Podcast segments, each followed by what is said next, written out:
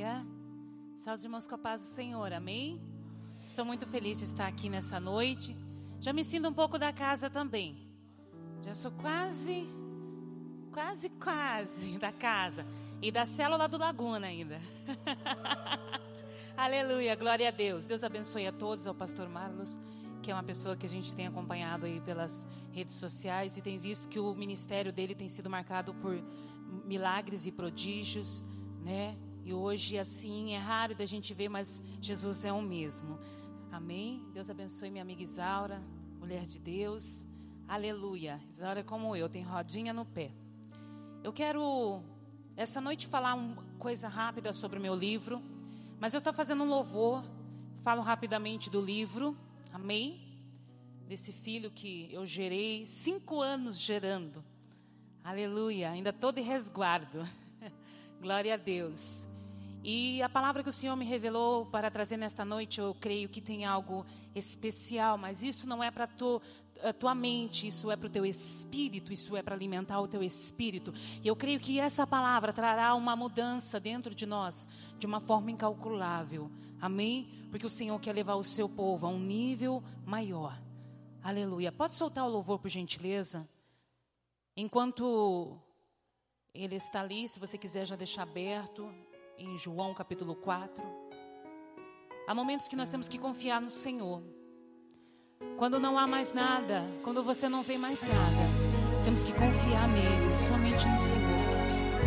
Pedro, quando ele olhou para a circunstância, ele desestabilizou e caiu. Olha para Jesus. Eu sei que a caminhada é tão difícil de seguir estar sorrindo quando tudo vai bem.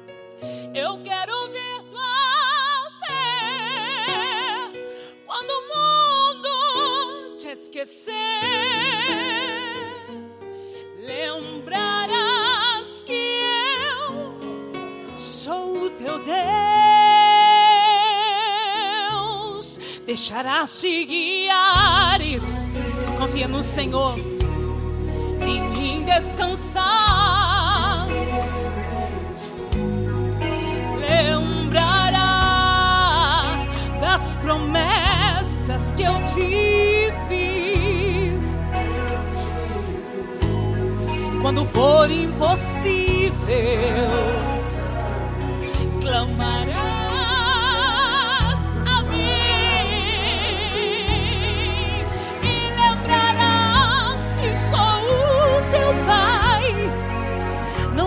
esquecerá.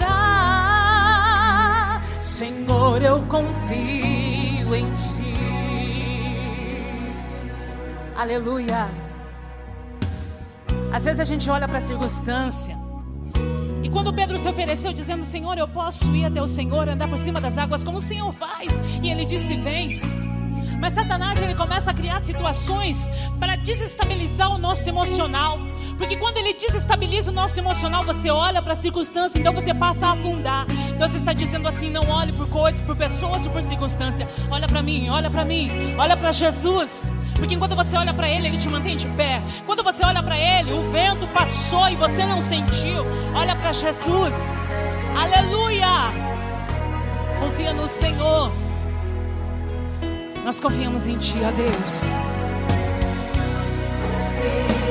Acima de qualquer coisa, acima de qualquer circunstância. Lembrará das promessas que eu te fiz. E quando for impossível.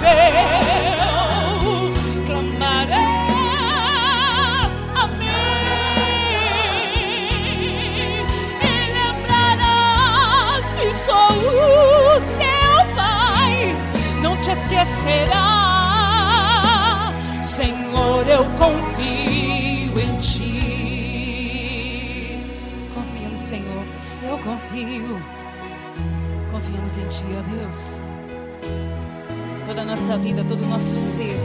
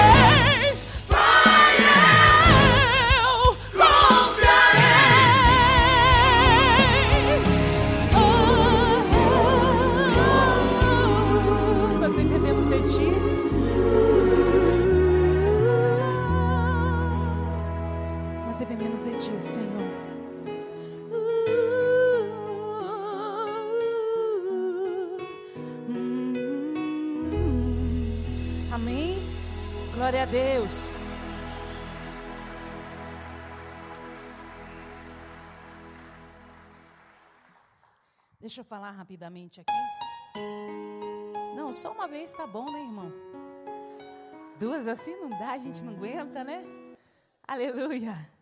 Glória a Deus. Irmãos, meu livro ele saiu, graças a Deus. Deus deu vitória, né? Esse livro, eu quero falar um, rapidamente dele, dar uma pincelada. O Senhor me revelou ele há uns cinco anos atrás. E eu fui sentar para aprender, para estudar e entender de Deus as revelações que Ele queria trazer. E quando eu estava ali fazendo missão em Portugal, Deus disse assim para mim: agora senta e começa a colocar em, tudo aquilo que eu coloquei dentro de você, começa a colocar para fora. Eu falei: agora, Senhor, não, não, não, não estou preparada. E Deus senta e começa a escrever. Foi quando o Espírito Santo de Deus começava a me trazer coisas, coisas profundas do ser de Deus. Quando eu estava um pouco ociosa, ou quando eu estava inquieta, o Senhor falava: se acalma e traga o que está dentro de você, o que eu estou revelando para você. Havia madrugadas que ele me despertava e eu levantava, ia para frente do notebook e começava a digitar. E eu digitava meu dormir, meu solonendo e começava a digitar tudo que vinha na minha mente. O outro dia eu ia lá e ligava o notebook e ia ver o que, que eu havia escrito. E eu ficava, meu Deus, não tinha como eu ter escrito isso. Mas não é porque é meu, não. Mas parte desse livro foi revelação de Deus. Então, esse livro, para que que é? Às vezes você fala assim, ah, mas eu sou homem. Mas talvez você tenha alguém que você queira presentear. Talvez tenha alguém que você vê uma mulher em potencial. Mas às vezes ela está atrofiada.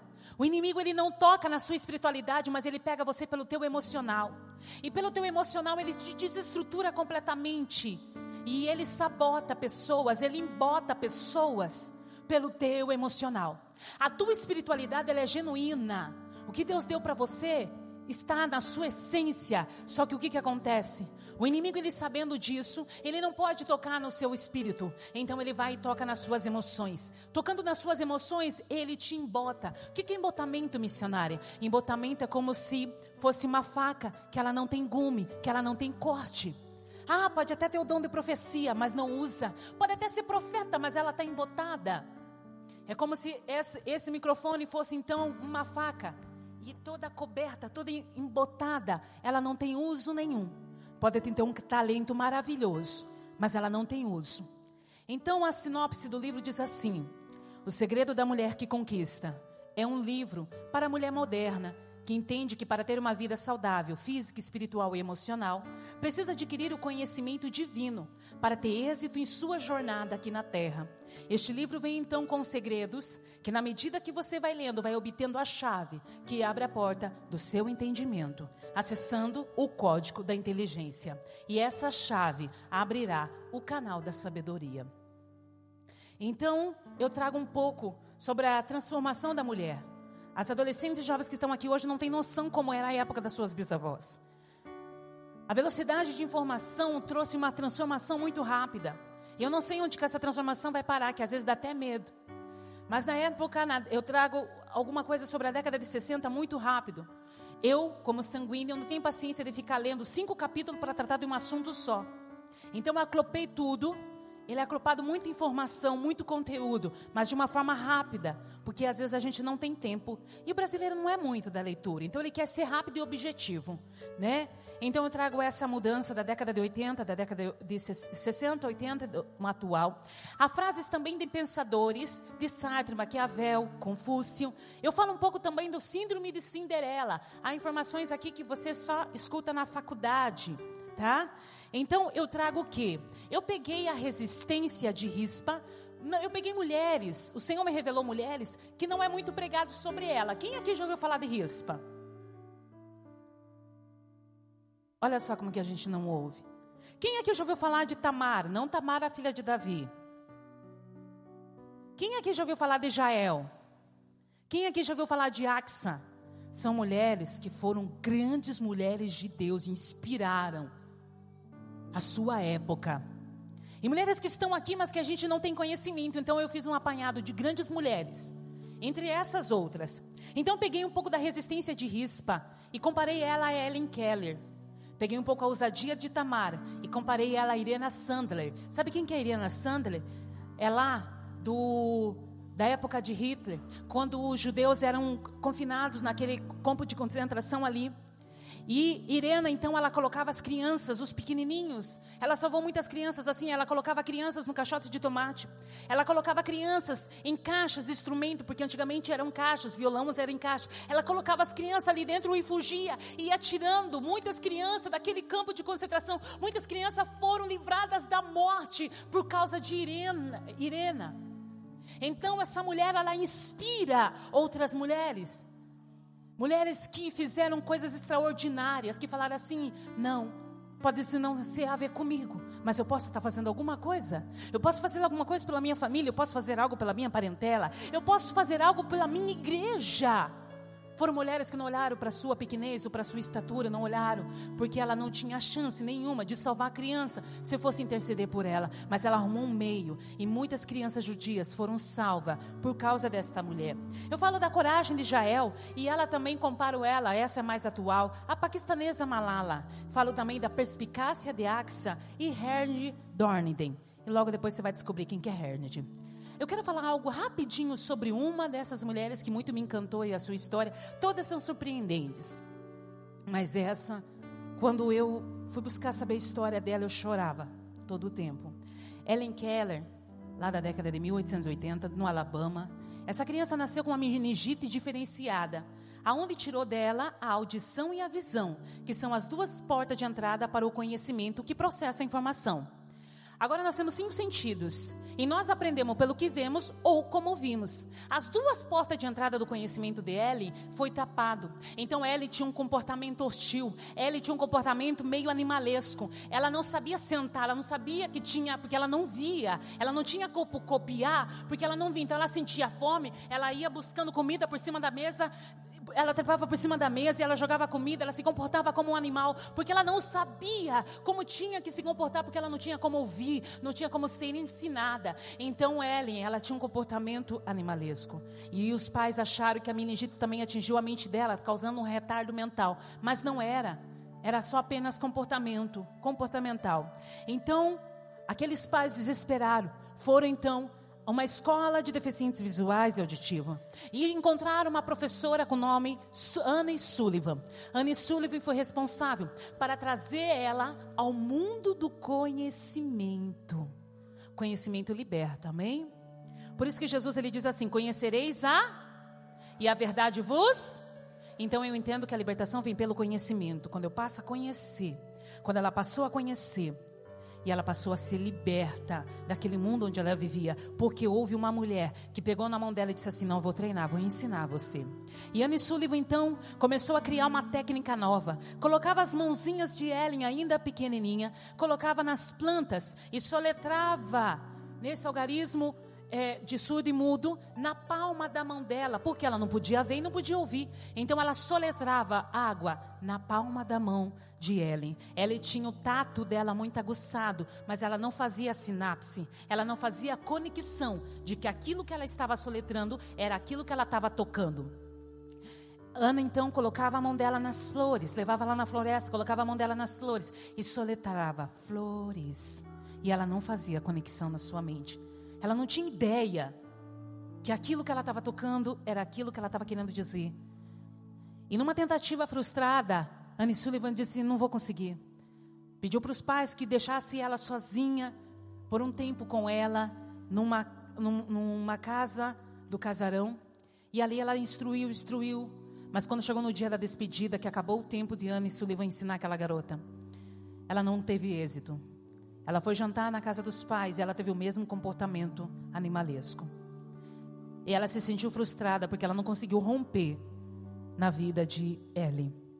Aí a menina, ela pegou, ela quis instruir de qualquer forma, porque era a última chance que ela tinha. Ellen pega uma jarra d'água e joga no rosto da professora.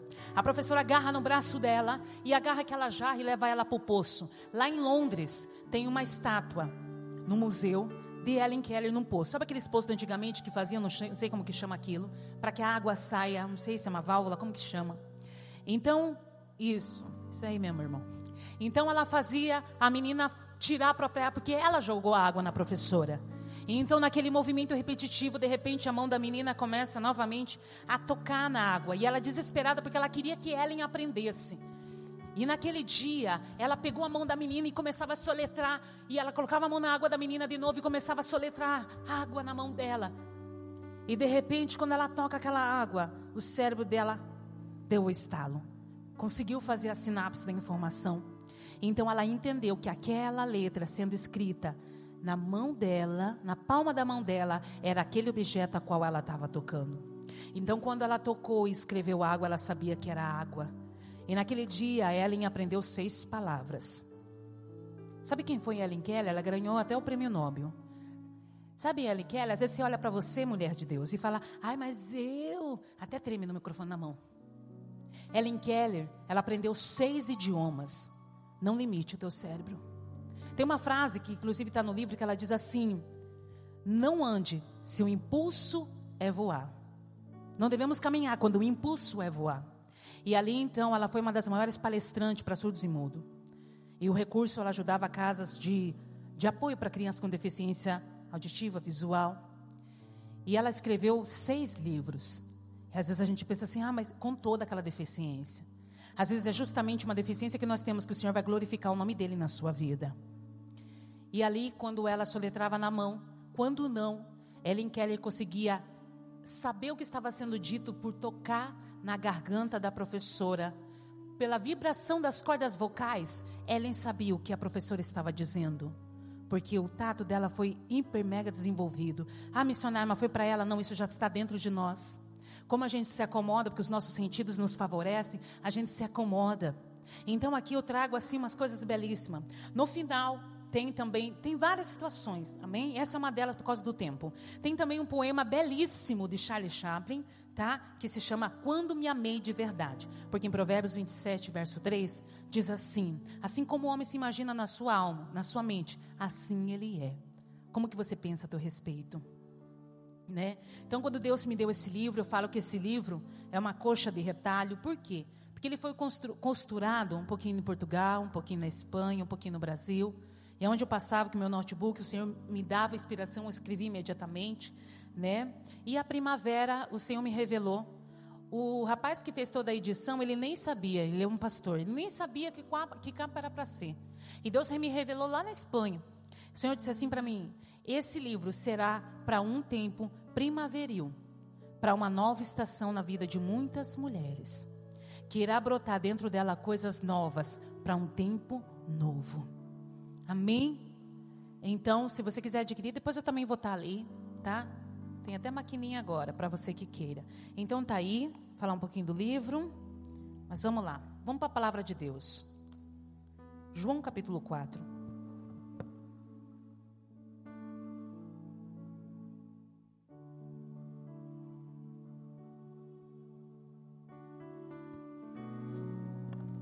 capítulo 4, obrigado. Verso 1 diz assim: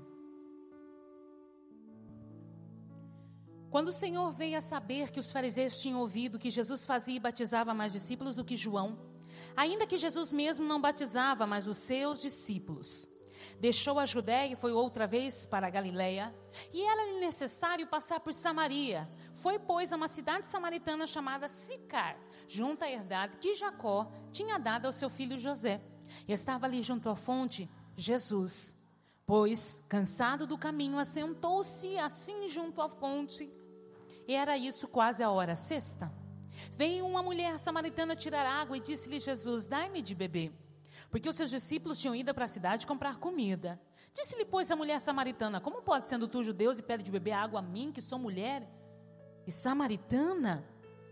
Porque os judeus não se comunicam com os samaritanos. Jesus respondeu e disse: Se tu conheceres o dom e quem é que te pede de dar de beber, tu lhe pedirias e eu lhe daria a água da vida. Pula para o verso 14. Mas aquele que beber da água que eu lhe der, nunca terá sede, porque a água que ele te der se fará em você uma fonte. Aleluia. De água para a vida eterna. Disse-lhe a mulher: Senhor, dai-me desta água, para que não mais tenha sede, venha aqui tirá-la. E disse-lhe Jesus: Vai, chama teu marido e vem cá. Disse-lhe Jesus: Mulher, crê que a hora vem que neste momento, 21, em Jerusalém adorareis ao Pai. Vós adoram que não sabe. Nós adoramos o que sabemos, porque a salvação vem dos judeus. Mas a hora vem, e é agora, em que os verdadeiros adoradores adorarão o Pai em espírito e em verdade. Porque o Pai procura os tais que assim o adorem, Deus é espírito. E o que importa é que os adorem, adorem em espírito. Se Deus é espírito, não tem como eu adorar Ele na carne, amém? Nem na alma.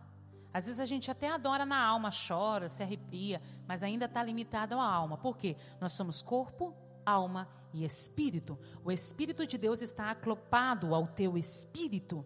Então, quando você vai fazer uma adoração no espírito, você rompe essas três camadas: da carne, da alma e do espírito. Quando você está em oração, suas primeiras, se você não é treinado ainda, as suas primeiras meia hora vai ser um pesar grande, porque você não está acostumado. Mas quando você tem e diz: Eu quero ir para o tabernáculo, mas eu não quero ficar só, eu quero ir para o Santo do Santo. E quando você rompe, você vai, você até chora, não, eu continuo aqui. Mas quando você atinge uma oração no Espírito, meu irmão, você fica quatro, quatro horas, cinco horas de joelho e não sente. Você não sente sede, você não sente frio, você não sente fome. Por isso que Moisés ficou lá em cima, 40 dias, 40 noites, e não sentia sede nem fome. Porque nesse momento é um, um nível alto da presença de Deus, mas não é inatingível. Quando você chega a esse nível, você esquece de todo mundo, pode fazer barulho externo que você já entrou. E quando você entra, você não consegue mais ser o mesmo. Você não quer sair e você não vê a hora de chegar em casa porque você quer entrar de novo na presença. E é somente no Espírito, por isso que Ele nos chama para subir esse nível com Deus. Mas a gente faz uma oração carnal e almática, e ali tá bom, não está satisfeito, porque eu até me arrepiei. Olha, missionário, mas ele está falando, não se contente com isso, vai mais profundo, porque eu quero te revelar coisas grandes e profundas que a sua alma, que você ainda não sabe, que você não atingiu. Mas nós precisamos a perceber que o inimigo está constantemente trabalhando para que a gente não entre no santo do santo, para que a gente se contente em ficar ali na beirada, ficar no raso, mas Deus está te chamando para uma profundidade maior. Por isso, é tanta coisa para tirar a tua atenção. E hoje o inimigo não precisa te tirar da igreja, só precisa roubar o tempo de Deus da sua vida. Se necessário for, desliga o celular, se tranca no teu quarto, bota uma placa lá. Mas não perca essa intimidade, não perca essa oportunidade, aonde o Senhor está querendo nos levar. É para uma dimensão. Ei, você não precisa ficar pedindo para que alguém faça isso com você, porque nós temos o Espírito de Deus e temos liberdade, nós temos acesso a essa espiritualidade. Porque Deus quer fazer coisas grandes através da sua vida. Porque o Senhor nos chamou para sermos árvore frondosas plantada na casa do Senhor. Aleluia! E uma árvore, ela não precisa ficar fazendo força para o fruto nascer, não. As coisas no espírito, elas acontecem naturalmente. Se eu tenho que forçar amar alguém, eu estou na carne, e tudo que eu forço é da carne. Se eu tenho que forçar, abraçar fulano, é porque eu ainda estou na carne. E lá em Gálatas capítulo 6 vem dizendo assim, sobre os frutos da carne e os frutos do Espírito. Aleluia! Por quê? Porque eu ainda tenho que forçar a minha carne. Mas, irmão, quando é no Espírito, as coisas vão brotando naturalmente. E Deus queria brotar algo na vida dessa mulher. Ah, mas eu já adoro, mas eu já sou crente. Ah, mas eu já adoro o, o dos meus pais, dos meus antepassados. Não, o que eu tenho para você agora é novo.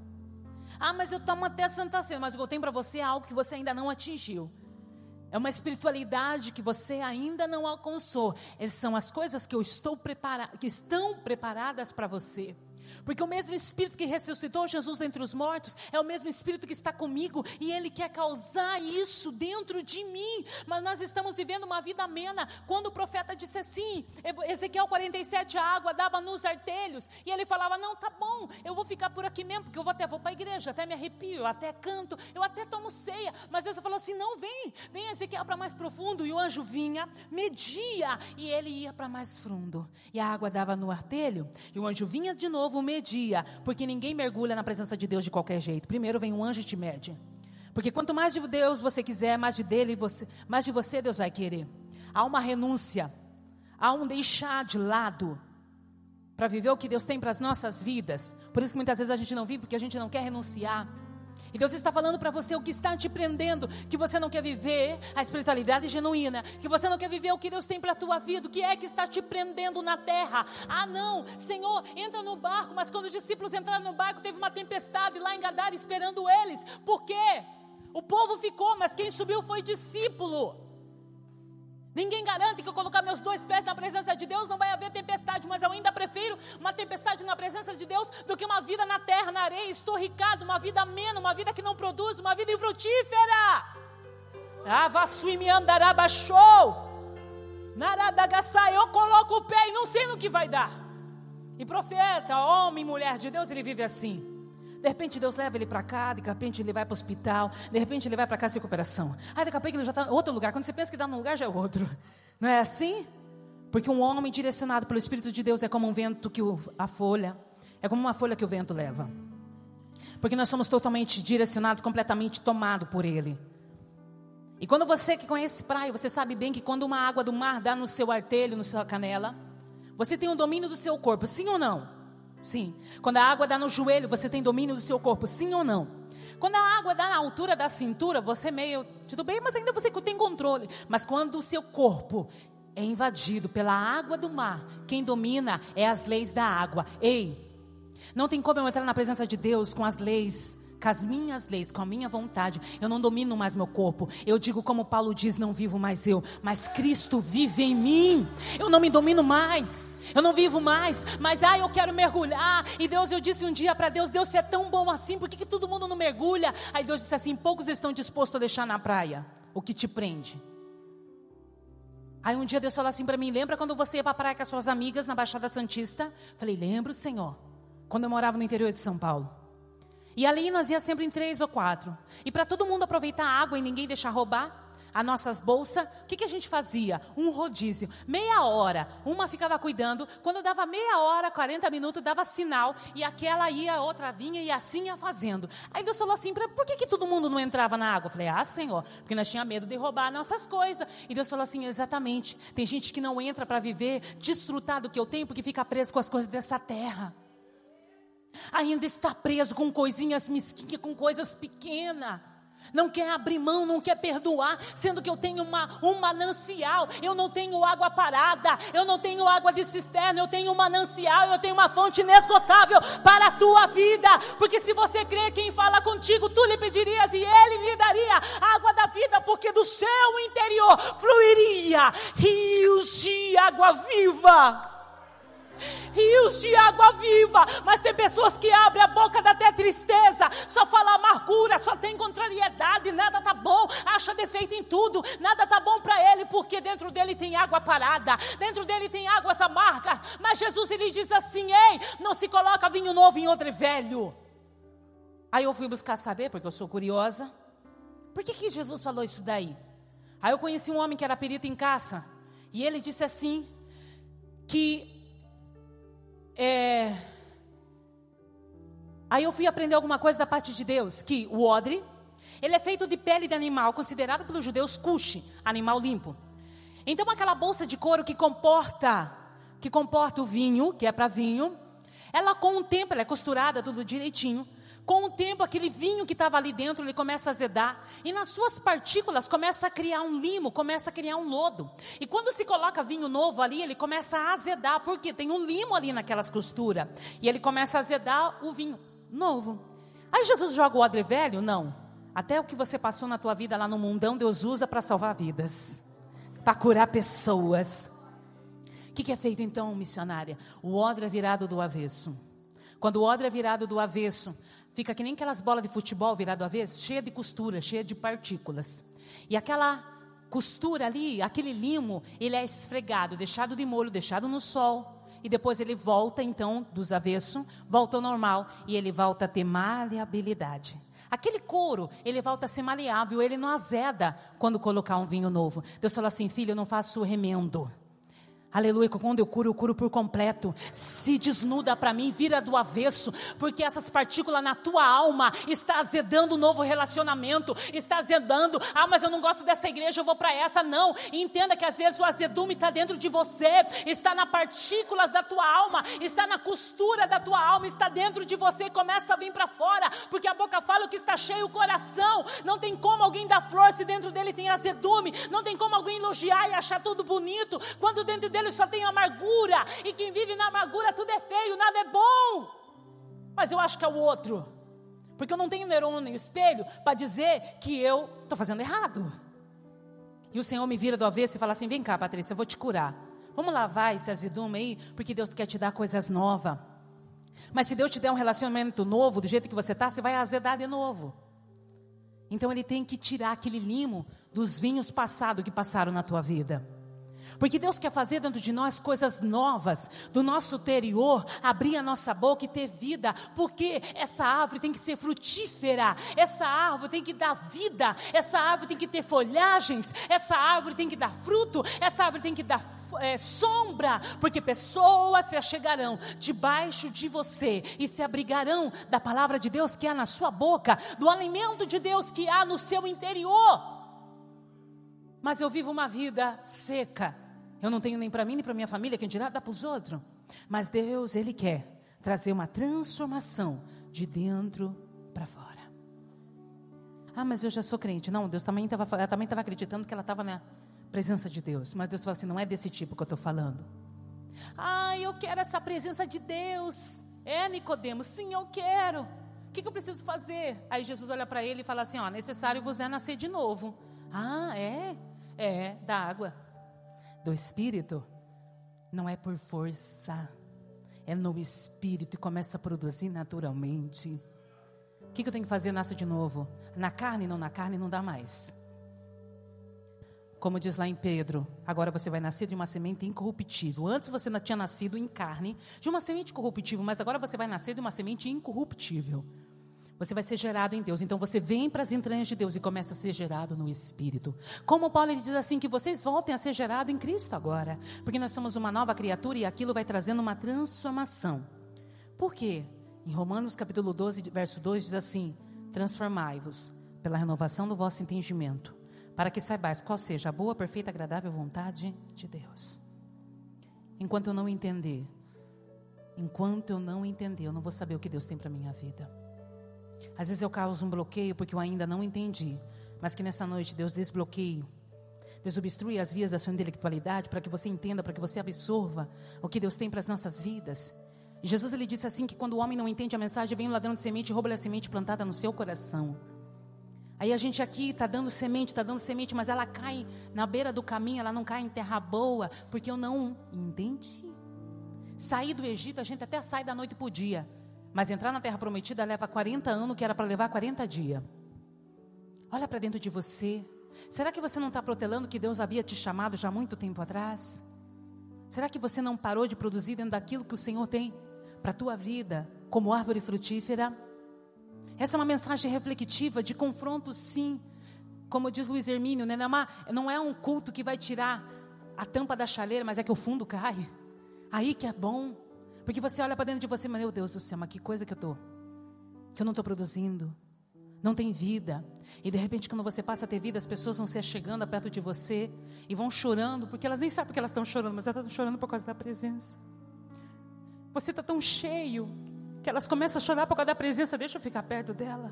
Deixa eu ficar perto dele. Eu não sei o que é, mas eu gosto. Ele fala, parece que tem vida na boca dele. Ele abre a boca, parece que tem vida, e de repente aquilo começa a transformar a pessoa. Ele não fala porque ele estudou, ele não fala porque ele ouviu, não, ele fala porque ele vive. Porque aquilo está saindo de dentro, não está saindo da boca para fora, não, está saindo, da, emana dos poros dele, está saindo de dentro dele. E aquilo que ele fala, eu não sei, mas causa uma transformação dentro de mim. Eu não posso ficar perto dele em pecado, porque eu tenho, eu sou confrontada só pela presença deste homem.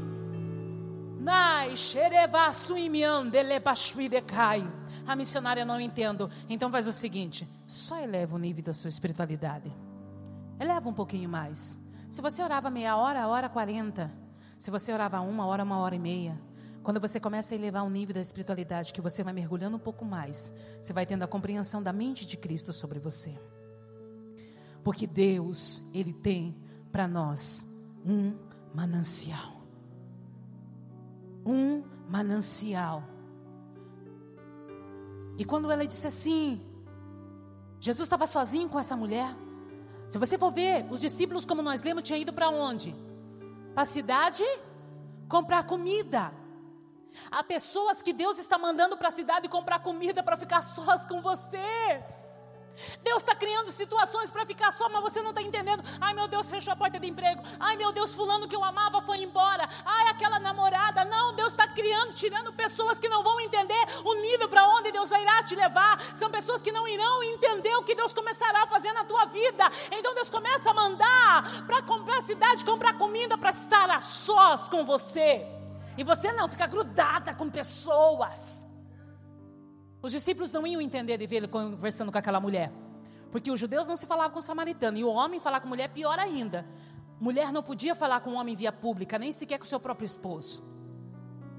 Então Jesus, sabendo que eles não iam entender, falou: vamos, vamos para a cidade comprar pão. Vai, vai, vai. E tem amigos que Deus está mandando para a cidade para comprar pão, para ficar sozinho com você. Aí você olha no Face, né? Meu Deus, só convida ela para o churrasco, agora esqueceu de mim. Ela ia para o shopping, já me ligava para encontrar com ela. Cadê ela? Ai, sumiu, porque Deus está criando situações para estar a com você. Eu não vou ler, mas logo adiante, como lição de casa, leia lá na sua casa, você vai ver que os discípulos ficaram tudo espantados de ver Jesus conversando com ela. As pessoas irão se espantar, porque Deus quer te levar para um próximo nível, e você não pode ter o mesmo comportamento que você tem neste nível. Porque o nível de exigência também irá subir. A gente já não fala tudo o que quer. A gente não brinca já como é. Há uma exigência também. E Jesus então puxa papo com ela. Dá-me de beber. Jesus estava primeiro no poço e aquela mulher ela foi no horário mais quente do dia. A Bíblia diz assim que ela foi a hora sexta, que para nós, nosso relógio, é quase meio-dia.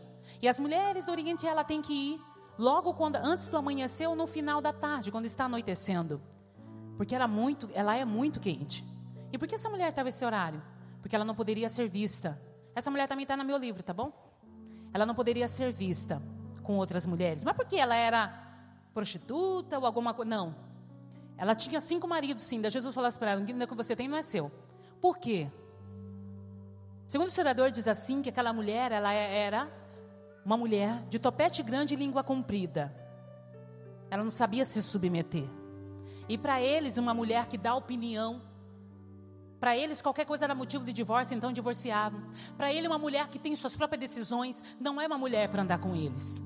Então, aquela mulher, ela sendo descartada pelos maridos. Mas quando Jesus olhou aquele temperamento, falou: Meu Deus, eu vou usar você. Você era um bandidão, pois eu quero usar essa ousadia sua dentro da minha casa. Porque onde abundou o pecado, superabundou a graça. E para quem mais é perdoado, mais amor é demonstrado. Porque quando você mergulha, você fala, não valia nada mesmo. E agora também, porque eu sempre disse, Deus, se eu era uma 38 na mão do cão, aqui dentro eu quero ser uma metralhadora. Eu não sei o que, que acontece, que às vezes a gente está no mundo, desce até na boquinha da garrafa. Mas quando vem para Cristo é uma tremedeira. Não, ai eu, aqui que você tem que ser ousado. Aqui que você tem que ser homem, mulher de Deus. É aqui mesmo. Porque você sabe quem quem te salvou, ninguém poderia fazer por você o que Deus fez. Ninguém poderia fazer por mim o que Deus fez. Ninguém poderia fazer na minha vida o que Deus fez. E ninguém poderia me amar como Ele me amou. Ninguém poderia acreditar em mim como ninguém acreditou. Mas Ele diz: Filho, eu tenho uma obra e um propósito na tua vida. E quando Ele fez a proposta para essa mulher, ele disse: Tu, sendo judeu, pede de água a mim, que sou mulher e samaritana? Olha como que ela respondeu rispidamente. É, ela era ousada. Aí Jesus disse assim: Ah, se tu soubesse. Patrícia, se tu soubesse quem é que está dentro de você, tu lhe pedirias e eu lhe daria a água da vida. Ah, Pedro, se tu soubesse o que eu tenho para realizar na tua vida. Quando Pedro entendeu, lembra que eu falei que está aqui na sua mente? Quando Pedro entendeu na primeira pregação de Pedro, quase 3 mil almas aceitaram a Jesus, quando ele passou a entender o seu chamado e o seu propósito. Mas quem era Pedro, homem, que negou Jesus três vezes, andou por cima das águas, afundou? Quando foi confrontado, ele pegou a espada e cortou a orelha de Malco. Porque ele ainda não entendia o propósito. Ele falou: Não, Jesus, contigo eu vou até a morte. Ele não havia entendido o propósito. E Jesus, então, ele nos confronta, né? O amor dele nos constrange, né? Que antes ele tivesse dado um tapa em nós do que fazer as coisas que ele faz. A gente fica mais constrangido, porque o seu amor nos constrange. E Jesus, então, ele pega a orelha de Malco e coloca de novo no lugar. Houve um tempo na minha vida que Jesus chegou para mim, pastor, e disse assim: Patrícia, até quando que eu vou ter que ir atrás de você colando as orelhas que você corta? Falei, eu? Por causa da sua amargura, não com uma espada, mas com a sua língua você machuca, você fere. E quando eu percebi que eu estava cortando, principalmente os da minha casa, por causa do meu temperamento amargurado, porque fui criada no lar de um pai alcoólatra e agressivo, porque eu não tinha prazer pela vida, então eu feria, eu não sabia. Jesus um dia chegou para mim, falou: Filha, até quando que eu vou ter que ir atrás de você colando as orelhas que você deixa eu trabalhar na tua vida? E quando eu entendi, quando Pedro entendeu, quase 3 mil almas aceitaram a Jesus. As pessoas, quando Pedro saía do templo, eram colocadas empilhadas na calçada e a sombra de Pedro ia curando. A sombra quer dizer que você esteve naquele lugar. A sua sombra dentro de um ambiente, dentro de um lugar, ela altera totalmente a atmosfera. Você não se dá conta disso porque você, como ele diz, se tu soubesse quem é que pede da beber, porque tu não sabes. Se você se desse conta a essência de Deus, o reino de Deus que está estabelecido sobre a tua cabeça, o governo espiritual de Deus, você andava com a autoridade de Deus sobre a tua vida, e os lugares aonde você passa seriam iluminados. Os lugares aonde você anda, aonde você trabalha, aonde você habita, seriam completamente transformados. Mas essa transformação não é de fora, não é você falando que você é crente, batendo no peito que você é cristão. Não, essa transformação ela vem de dentro para fora. Porque Salmo 1 ele diz assim: E serás como a árvore plantada junto ao ribeiro de água, qual deu seu fruto à estação própria, e tudo quanto fizer prosperará. Por quê? Essa árvore está plantada junto ao ribeiro, que é o Espírito Santo de Deus. As minhas raízes, elas procuram água, elas procuram água viva. O meu interior, ele aguça, ele geme por águas cristalinas. Então as minhas raízes produzem o ano todo, produz no tempo certo, produz as folhas são verdes, porque essa árvore está plantada junto ao ribeiro que traz vida. Então essa transformação não é de fora para dentro, é de dentro para fora. Conforme as minhas raízes, elas encontram a água da vida. E árvore, raiz, ele fala de genealogia. Eu eu não vou morrer do que meu pai morreu, eu não vou sofrer o que minha mãe sofreu, porque as minhas raízes, elas estão sendo curadas, as minhas raízes atingiram a água da vida, porque eu busquei profundidade em Deus, porque eu busquei profundidade no Senhor, então as minhas raízes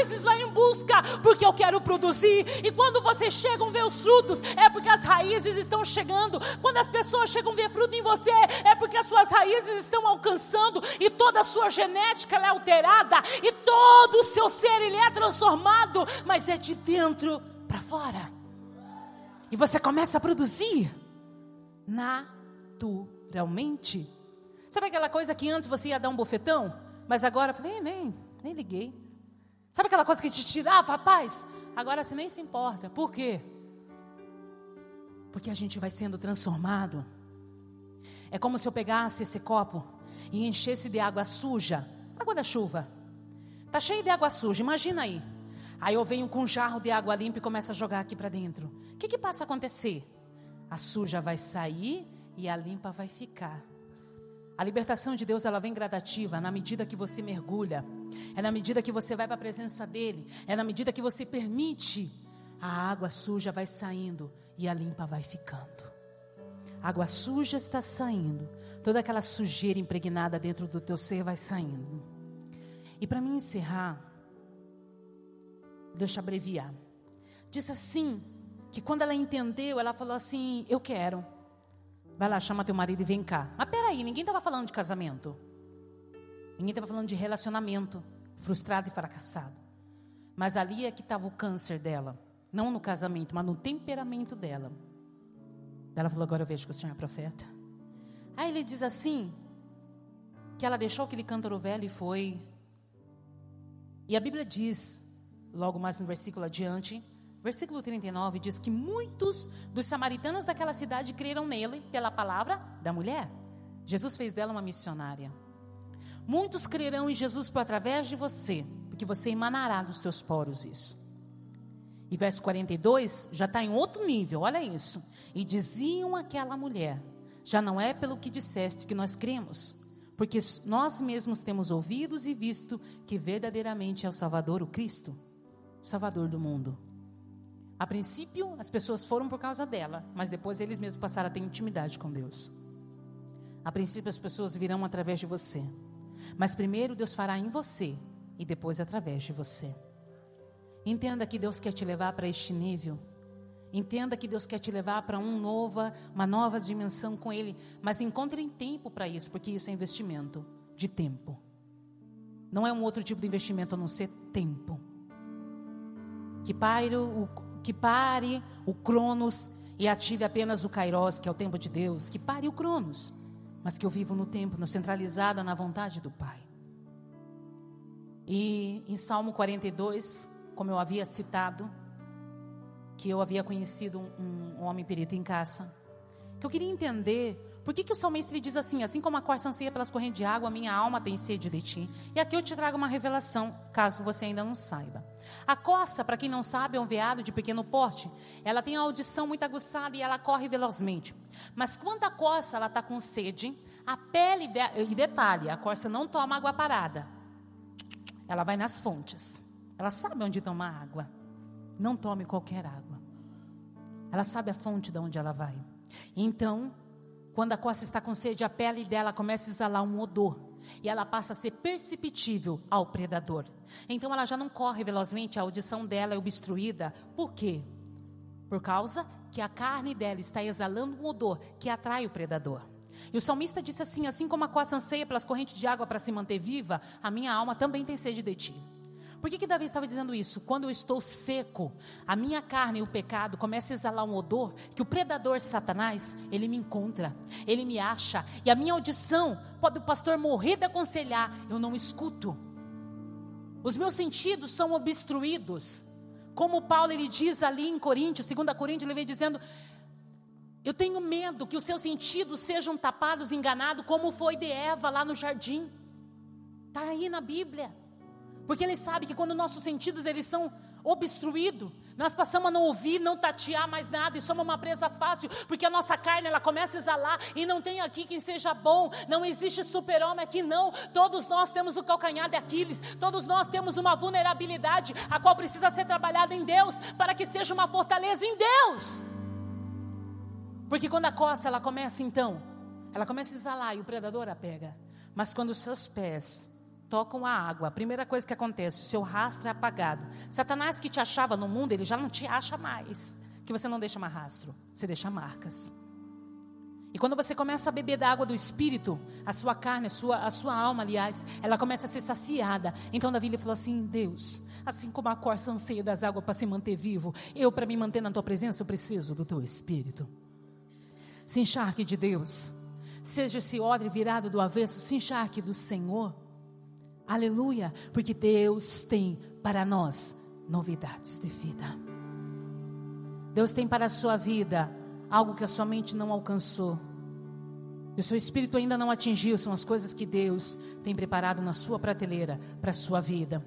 Se você está espantado com o que está acontecendo com você, você nem imagina o quanto Ele irá fazer.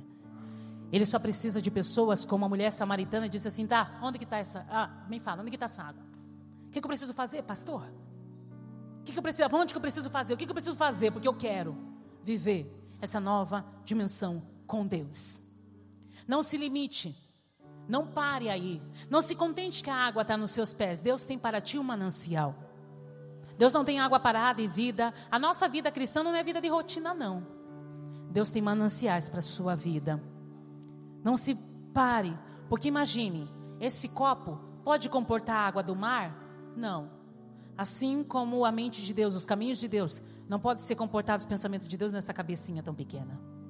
Mas eu posso viver gradativamente mergulhando em Deus. Eu quero encerrar lendo algo que, que extraí do meu livro, que está aqui no livro. Diz assim: Não espere a situação ficar favorável para agir.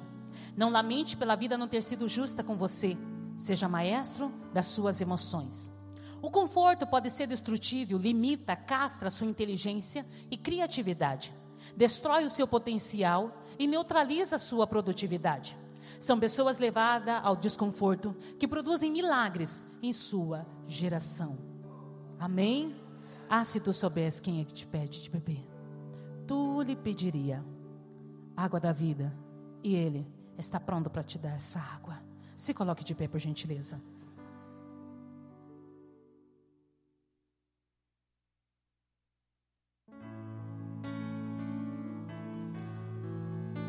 Se você quiser dessa água, vem à frente. Se tiver alguém aqui para aceitar Jesus e falar, missionária, eu quero, vem à frente. Eu quero viver o que Deus tem para mim mesmo. Então seja ousado. Cuidado com as distrações. São as distrações que roubam o tempo de Deus da nossa vida. Mergulhe agora, mergulhe. Se desprenda de tudo, esqueça tudo, só? A mãezinha que está com o neném ali que não. Mas se solte, desgrude do braço do outro. Agora é hora de você mergulhar. Não tem como levar acompanhante, não, é você. Mergulhe no mais profundo do ser de Deus agora. O Espírito Santo, Ele te levará para níveis nunca antes alcançado. Começa a trazer dentro de você essa água. Começa a beber da água da vida. Mergulha, mergulha, fecha teus olhos, mergulha, esqueça. Ninguém vai mexer em tocar em você agora. Aleluia.